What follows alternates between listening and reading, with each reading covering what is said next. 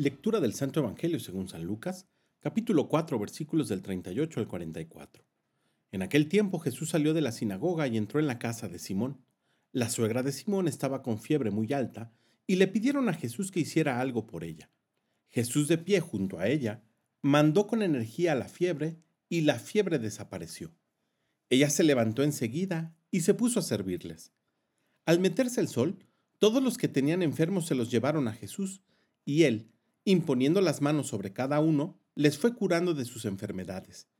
De muchos de ellos salían también demonios que gritaban, Tú eres el Hijo de Dios. Pero él les ordenaba enérgicamente que se callaran, porque sabían que él era el Mesías. Al día siguiente, se fue a un lugar solitario y la gente lo andaba buscando. Cuando lo encontraron, quisieron retenerlo para que no se alejara de ellos. Pero él les dijo, También tengo que anunciarles el reino de Dios a las otras ciudades, pues para esto he sido enviado. Y se fue a predicar en las sinagogas de Judea. Palabra del Señor.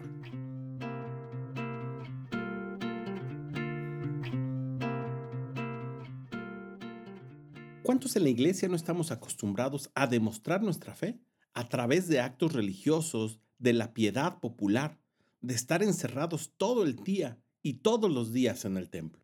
Creemos que estar orando constantemente nos va a dar la salvación, que tal o cual novena nos va a ayudar para la vida eterna.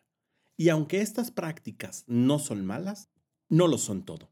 Y Jesús en el Evangelio del día de hoy no lo demuestra.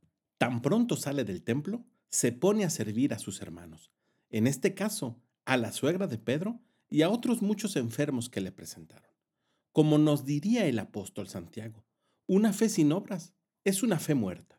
Y este apóstol no lo escribió porque se le ocurriera, sino porque es lo que aprendió de su Maestro, de Jesús.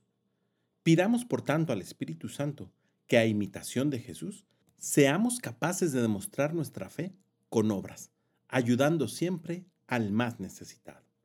Que tengas un gran día y que Dios te bendiga.